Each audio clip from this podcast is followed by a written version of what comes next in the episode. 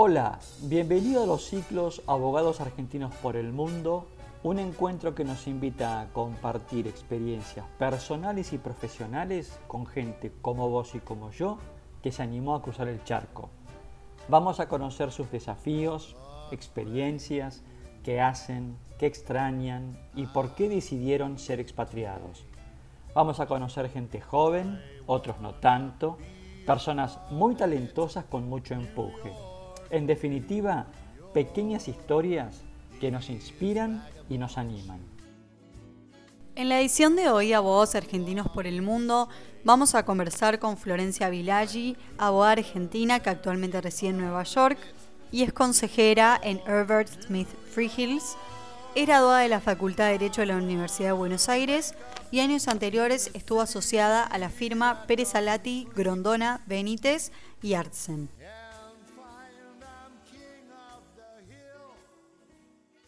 Hola Florencia, ¿qué tal? ¿Cómo estás? Un gusto inmenso tenerte con nosotros para estos ciclos de abogados argentinos por el mundo.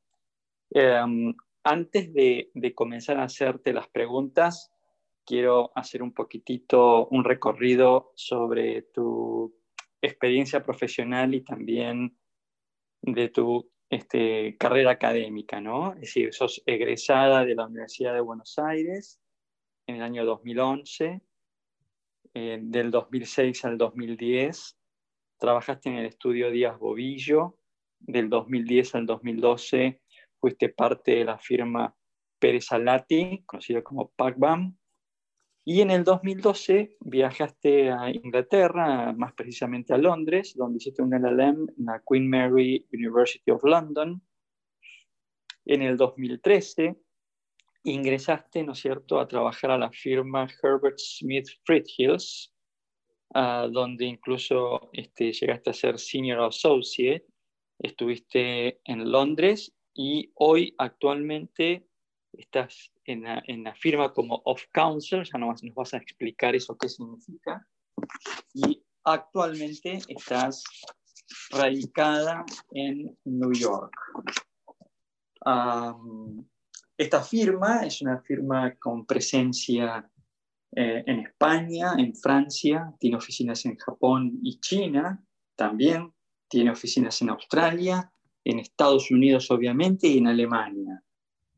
Con lo cual, una, una firma internacional con prácticas, eh, con, digamos, centralizadas en el mundo de los negocios.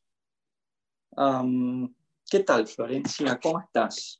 Bien, todo bien. Muchas gracias, Pablo, por, la introducción.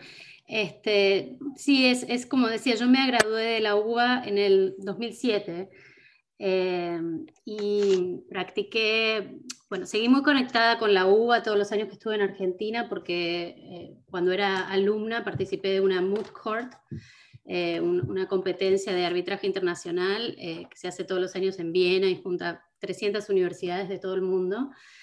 Y una vez que me gradué, seguí conectada con la universidad porque era, era coach del equipo y después fui, fui coordinadora académica durante varios años, estuve como 6, 7 años haciendo eso. Así que siempre, nunca me fui de la UBA. Mientras estuve en Argentina siempre estuve eh, muy conectada y tengo un, un, amor muy grande por, por la universidad. Eh, y al mismo tiempo, bueno, trabajaba, ya antes de recibirme estaba en el, en el estudio de Díaz Bobillo, eh, donde es un estudio mediano, entonces hacía un poco de todo. O sea, pasé, hice como un, trainee que, que, le dicen que pasas por todos los, los sectores legales, hice M&As, contratos, litigios, eh, hacía un poco de todo. Em, y, después, bueno, por esta conexión que tenía con el arbitraje internacional a través de la UBA, eh, nos hicimos un, un, grupo muy, muy lindo de, de abogados que se especializaban en eso y justo eh, en Argentina había un boom de los arbitrajes internacionales porque, bueno, después de la, de la crisis grande del 2001, en la época de los 90, digamos, Menem había firmado muchísimos tratados de inversión con, con eh, inversores internacionales que tenían acceso al arbitraje internacional en caso de conflictos. Entonces, luego del 2001, que, se rompen mucho de, los, de los, las promesas que se le hicieron a las inversiones para, inversores para ir a Argentina, eh, contratos y, cuestiones así, muchos inversores internacionales accedieron a este, a este recurso del arbitraje internacional.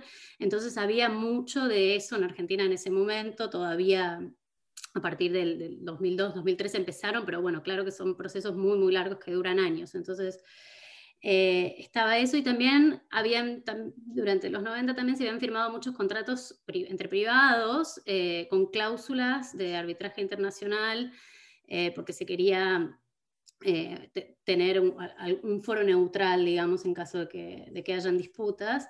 Entonces estaban proliferando ese tipo de, procedimientos y yo justo estaba muy metida en la, UBA con ese tema, entonces me, llegó la oferta desde Pérez Alati para entrar al equipo de ellos, tenían un arbitraje enorme de IPF en ese momento, este, y bueno, fue buenísimo, la verdad, estuve ahí como algo de, no sé, dos años y medio, tres años, con un equipo espectacular de abogados que éramos todos tan apasionados por lo que hacíamos que el resto del estudio nos decía la happy people, porque había veces que nos juntábamos 8 de la mañana en la, cocina y hacíamos como mocks y representábamos, algunos días de árbitro y otro practicaba y digamos, eso incluso antes de, que empiece la hora laboral, digamos. Entonces todos los, los de los otros equipos nos miraban como, bueno, estos son los locos que hacen arbitraje internacional, este, y nosotros felices. Y fue una experiencia increíble.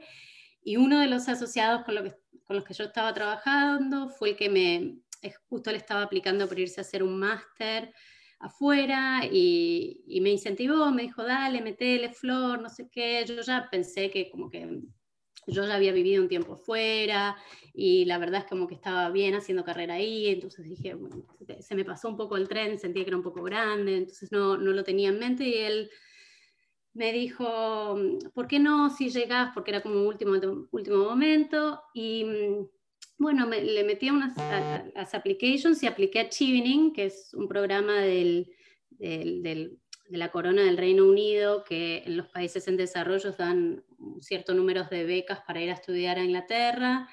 Eh, y bueno, tuve la suerte de ganarla. Ese año fuimos 10 que las ganaron en, Argentina, de, todos de distintos sectores, digamos. Eh, habíamos, éramos tres abogados y el resto hacían otras cosas, muchos eh, enfocados a políticas públicas y esas cosas. Así que viniendo del sector privado también, para mí una sorpresa muy, agradable que, me haya salido. Y fui a especializarme en Queen Mary porque es la universidad, eh, bueno, por empezar Londres es como el hub, uno de los hubs más antiguos y más importantes de arbitraje internacional. Y Queen Mary en particular fue la primera universidad en crear la, la, escuela de arbitraje internacional, con lo cual tenían profesores súper prestigiosos. Em, ¿Y cómo terminaste en Herbert Smith? Y, ahí termino porque yo cuando estaba, o sea, la, visa te permitía quedarte un tiempo más en Inglaterra para tener una experiencia laboral, eran un par de meses, no mucho.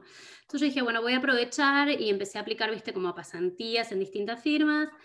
Eh, y bueno, tuve la suerte que en, que en Herbert Smith Free Hills me, eligieron a mí de los, de los aplicantes y, y arranqué y fue, fue interesante porque yo, yo, pensaba hacer una experiencia de un par de meses y volverme a, Argentina, la verdad. Y, y, lo que ocurrió fue que, si bien ellos a los Inters, viste, los toman como el, escalafón más bajo de todos, pero yo ya tenía varios años de experiencia y sobre todo en arbitraje internacional y, y ellos tenían, les habían caído unos casos muy, muy grandes representando al Reino de España en, en unos arbitrajes IADI eh, y la verdad que Europa en ese momento todavía, los estudios y todos no tenían tanta experiencia en arbitraje de inversión. Y Argentina, por nuestra historia y por ser el país más demandado ante el CIADI del mundo, sí teníamos muchísima experiencia en eso. Entonces yo, si bien es, eh, era súper, súper junior para ellos, porque me habían contratado como intern, la verdad que eh, me, gané la confianza de, de, los socios con los que trabajaban y empecé a hacer trabajo casi que de senior. Y entonces a los seis meses, que era lo que duraba la pasantía, me pidieron que por favor me quede, me, me, ofrecieron quedarme como asociada permanente. Y así fue, justo en ese momento conocí al que es ahora mi marido, que, que estaba viviendo en Londres, entonces dije, bueno, la verdad es una oportunidad buenísima. ¿Argentino? Tu marido. Es, él es brasilero, eh, así que bueno, nada, los mundiales son, son difíciles, pero... Y el hecho, el hecho de, que, de, que te, digamos, de que te hayan tomado en Freshfield tuvo que ver con digamos que venías de Argentina, como bien decías vos, eh, país, digamos, hiper demandado en el CIADI por arbitraje? No, la verdad que eh, cuando me tomaron para la Inter, me, me, hicieron un examen, viste, éramos un montón de, candidatos internacionales, en una internship de seis meses de, candidatos internacionales todos. Eh, y ellos, bueno, lo hacen todos los años para tener gente diversa en su equipo, justamente como es un equipo internacional. Y la verdad que no, creo que su única intención era, eh, que, viste, tener una experiencia durante seis meses y que se termine, que es lo que generalmente ocurre en esas pasantías. Eh, se dio que cuando entré tenían uno de los socios, que es el socio que, se llama Christian Littley, que es el que se dedica a Latinoamérica porque habla español, eh, él me dijo, bueno, mira, yo estoy con estos casos en español, y sé que tienes algo de experiencia en esto, porque no, no te metes? Y bueno, cuando me metí, eh, viste, al principio pensaban que iba a ser cuestiones más de, footnotes y cosas, viste, las cosas que hacen los interns, así muy, muy básicas. Mm. Y la verdad es que, bueno, empecé haciéndole research y sugiriéndole cosas y qué sé yo, me fui ganando la confianza de él. Y bueno, y, después finalmente él, viste, me volví como su mano derecha. Es, es, es, el socio con el que sigo trabajando al día de hoy. Y, y contame, este, Florencia, vos recién decías cuando estabas en, en Pérez Salati y veías el tema del máster así como que era un tren que ya, sabía, ya había pasado y ¿qué edad tenías cuando decidiste aplicar? Y ahí tenía, tenía 29 años, eh, pero, o sea, lo que pasó es que yo me fui, mientras estaba haciendo la carrera en la UBA, durante un tiempo me fui a, a, vivir a Colorado y a hacer una experiencia de, eh, de trabajo allá. Y, mis amigos que, hacían el, que habían hecho el máster ya habían ido un par de años antes y yo ya estaba en carrera en Pérez Salati, estaba como para ser senior, digamos, estaba como muy bien, muy tranquila, entonces la verdad dije, ya, ya, ya me parecía que, que había pasado la etapa. Y la verdad que, que me súper sirvió hacerlo a esa edad porque toda la experiencia laboral que ya tenía y eso...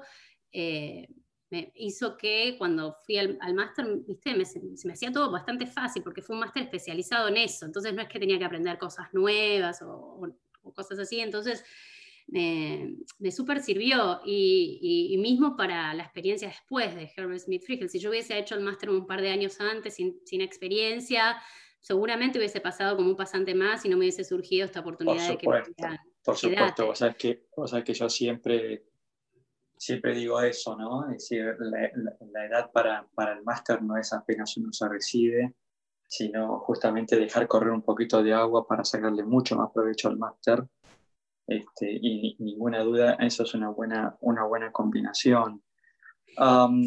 incluso ahora, estoy haciendo, ahora estoy haciendo mi segundo LLM, porque eh, cuando me ofrecieron, estuve cinco años en la oficina de Londres y este socio con el que yo trabajaba, Cristian, se vino hace un par de años a la oficina de Nueva York, que es una oficina nueva. La firma tiene 29 oficinas alrededor del mundo, pero es una firma muy, muy fuerte en, Inglaterra, que es de donde es, que es muy, muy antigua y tiene también un sector muy, muy fuerte en Europa y Asia, pero en las Américas no tenía tanta presencia, relativamente nueva, tiene eh, desde el 2012 que está la, la oficina.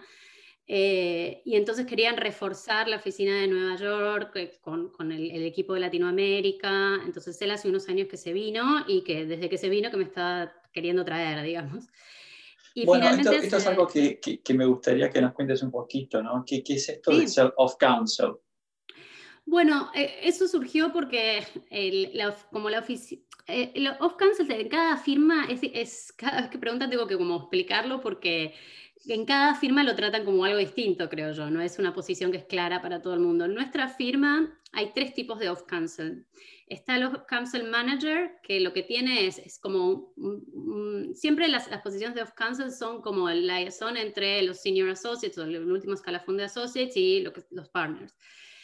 Eh, Está el management, que es, que es el que se ocupa más que nada de la cuestión de manejar a los asociados, de, de resources, de toda esa, cuestión como sacándoles bastante del peso de toda esa responsabilidad a los socios, más allá del, del trabajo de, de, llevar los casos y qué sé yo. Después tenés el, el off-council especializado, el, que, el, especializado es por ahí un académico o alguien que se fija, es realmente una autoridad en cierta especialización, que hay muchas oficinas en, en, España, por ejemplo, que tienen académicos que trabajan simplemente en casos o, o, o cualquiera de las cuestiones que tienen esa especialidad y entonces ellos vienen y dan como su, su, su opinión experta, digamos.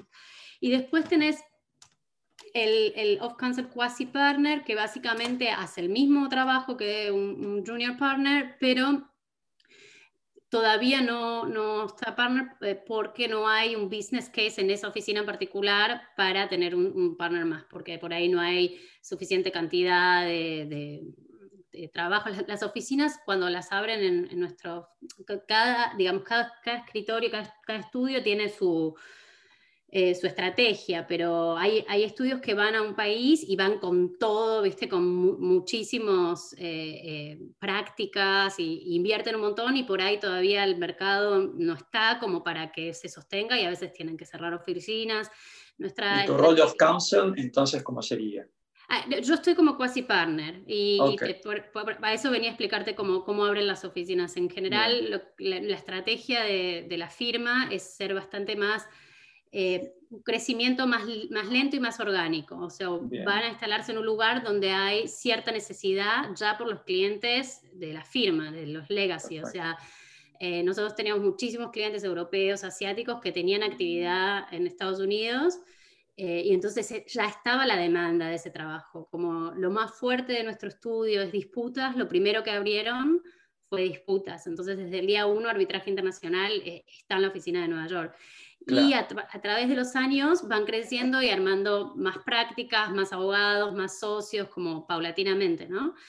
Y, y, hoy la verdad que la práctica de, de, nuestro sector de arbitraje internacional eh, creció muchísimo. Tenemos 20 abogados eh, que hacen solo arbitraje internacional. Bueno, hay, hay, dos socios y estoy yo como off-council y, y hay 11 idiomas. Eh, tenemos como un, un equipo súper diverso, eh, con lo cual a mí, la verdad que me encantó, o sea, yo estaba, te digo, súper cómoda en Londres y estaba contenta y me, costó cruzar el, charco, pero creo que valió la pena porque... porque ¿Dónde vives en New York? ¿Dónde vives?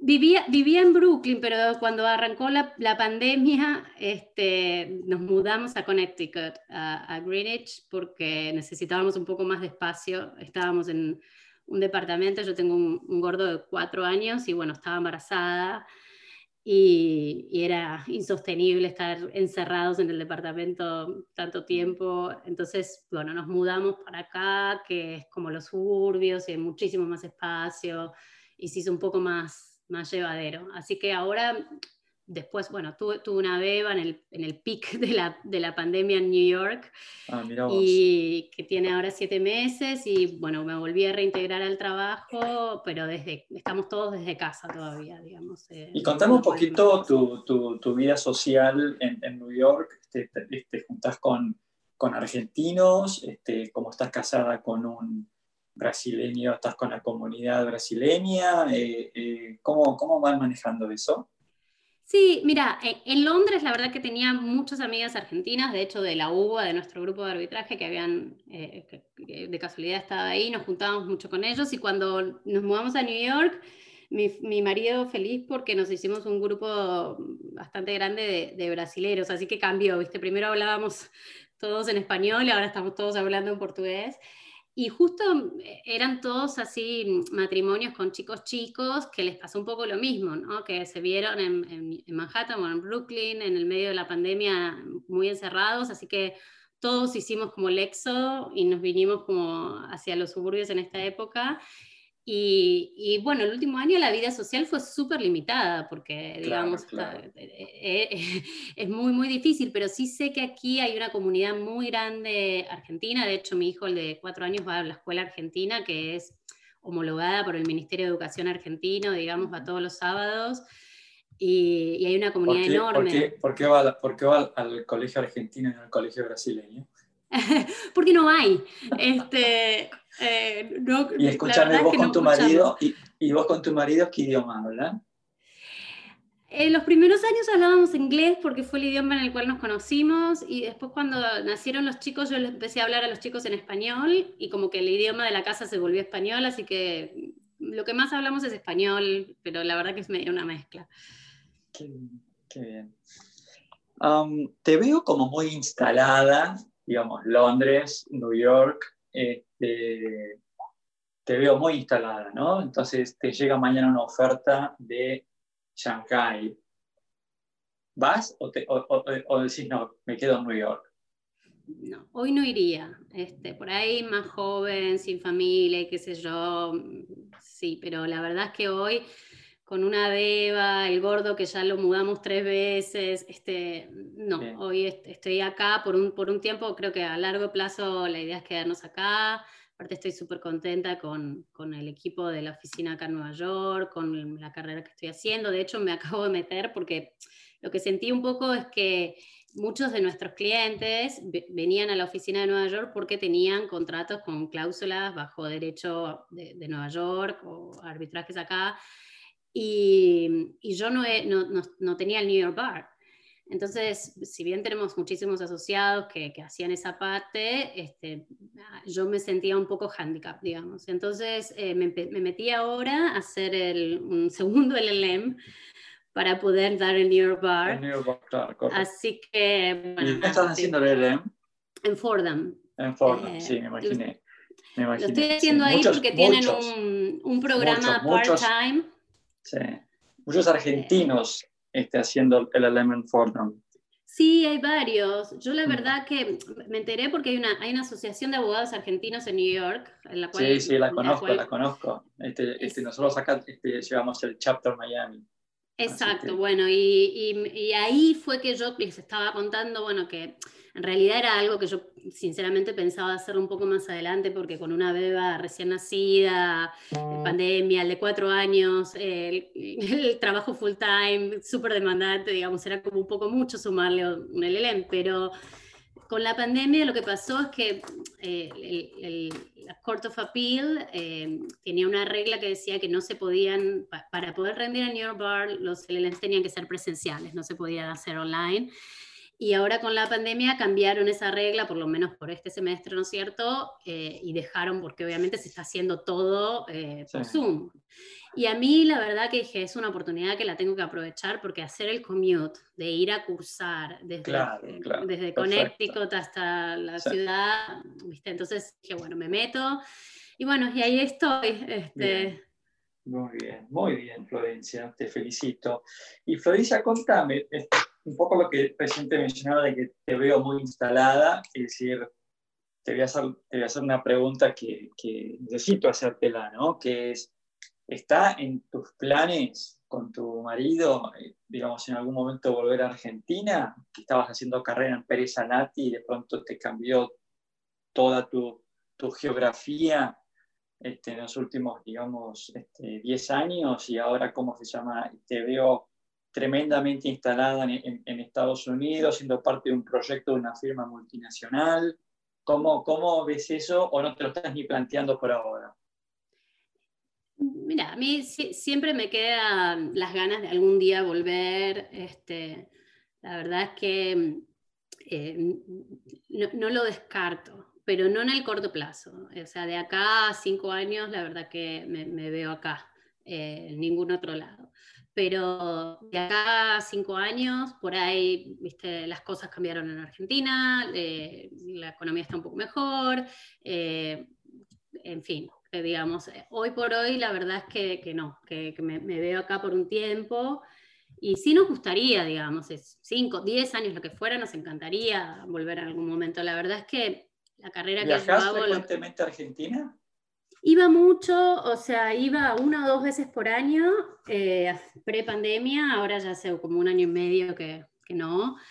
Y, y, lo que me tira mucho, la verdad, es la familia, ¿no es cierto? Yo tengo, bueno, mi papá murió hace un mes en el medio de, de todo este, mm, esta pandemia, con lo cual me pegó muchísimo el, eh, no poder haber estado con él, eh, digamos, y, encima él vivía en Formosa, que es una ciudad que tiene la, frontera completamente blindada, con lo cual no pude viajar porque no me iban a dejar entrar, en fin, viste todo lo que, lo que pasa cuando, cuando ocurren estas cosas en el medio de, esta pandemia. Eh, y eso me pegó mucho en el sentido de que quisiera compartir más tiempo con mi mamá, viste que ya están grandes y que, bueno, en ese sentido sí me Tengo dos hermanos, tengo una, una, hermana que vive en Mendoza y un hermano que vive en Dallas. Eh, ah, mira vos, así que tus papis están solos, digamos. Así que estábamos todos desparramados, digamos. Entonces, sí, mamá que este, está completamente sola, te hacemos Zoom dos veces por día, ¿viste? Pero eh, sí, claro que me, tira, eso es lo que más me tira. Eh, y lo, que, bueno, lo bueno que tiene mi carrera es que si, si en algún punto de acá varios años, si si empiezo a ser árbitro internacional, eso se puede hacer desde cualquier lado, digamos, no es que necesito estar físicamente en algún lado, entonces sí, no, los descarto, pero, pero no está el proyecto a corto plazo de volver, la verdad. Bien. Medio respondiste una pregunta que, que, le hacemos a todos los entrevistados en estos ciclos, ¿no? no medio la respondiste, pero, pero te la quiero volver a hacer, que es, um, ¿qué es lo bueno y qué es lo no tan bueno de ser expatriado? Em, bueno, qué sé yo, a, mí creo que lo, bueno es que viniendo de un lugar donde Argentina, donde uno es tan resiliente y las cosas a veces son bastante difíciles, y que yo, uno viene a, a, otro contexto como puede ser, no sé, Londres o, o Estados Unidos, donde las cosas en general, el sistema funciona mejor y son mucho más fáciles, y para uno eh, es mucho más fácil como eh, sobresalir. Creo que muchos, muchos argentinos les va muy bien afuera por eso, porque digamos, nuestra realidad era bastante más complicada y, y nos acostumbramos a lidiar con, con crisis constantes, con cosas que no funcionan. Entonces, cuando venimos en un lugar donde las cosas están aceitadas y van, eh, nos es mucho más fácil thrive. O sea, como, eh, eh, entonces, en ese sentido, no, sé los, en otros casos, pero creo que los argentinos tenemos eso a favor cuando, cuando migramos a, a este tipo de lugares. lo que tiene en contra es que, bueno, uno nunca pertenece en un punto, ¿no es cierto? Siempre es como el extranjero. Y a mí lo vivo mucho menos porque tanto Londres como New York, la verdad que son centros súper diversos internacionales, entonces siempre hay acentos en todos los grupos, en todos los... Pero igual, digamos, uno no, no está 100% en casa, como uno está en, en, Argentina, creo. Eh, eso es un poco lo más. Y después, bueno, por supuesto que se extraña, ¿no es cierto? Los, afectos, los, los amigos, eh, las costumbres.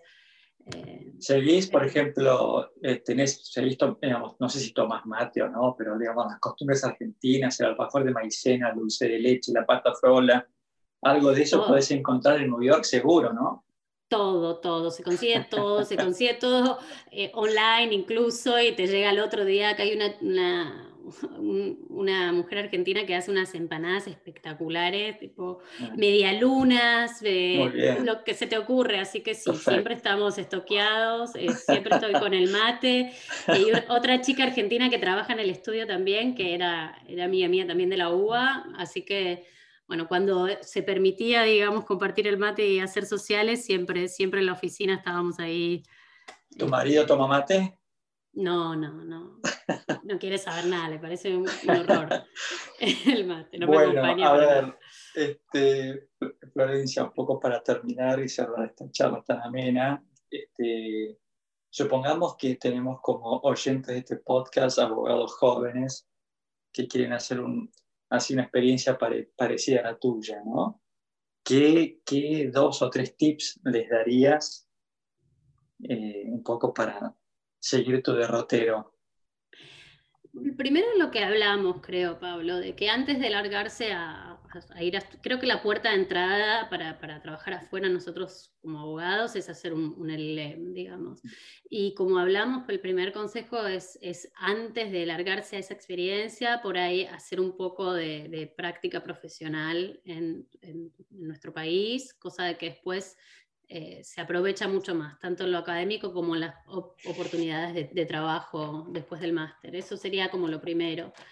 Em, y, después que una vez que terminar el máster, eh, la verdad es que hay que tener eh, mucha perseverancia, porque no es fácil el mercado laboral, eh, no es fácil conseguir algo enseguida, pero ¿viste? hay que intentar con todos los contactos que uno tiene, entrar a las páginas, aplicar, aplicar, aplicar, y de 200 rechazos alguno surge.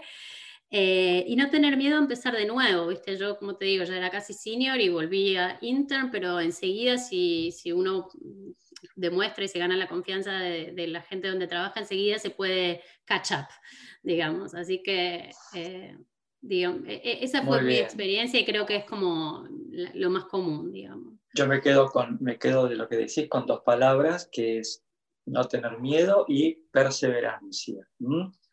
Así que Florencia, eh, llegamos al final de, esta, de, este breve encuentro, espero que sea el primero de muchos. Te mando un muy fuerte abrazo, lamento muchísimo lo de tu papi.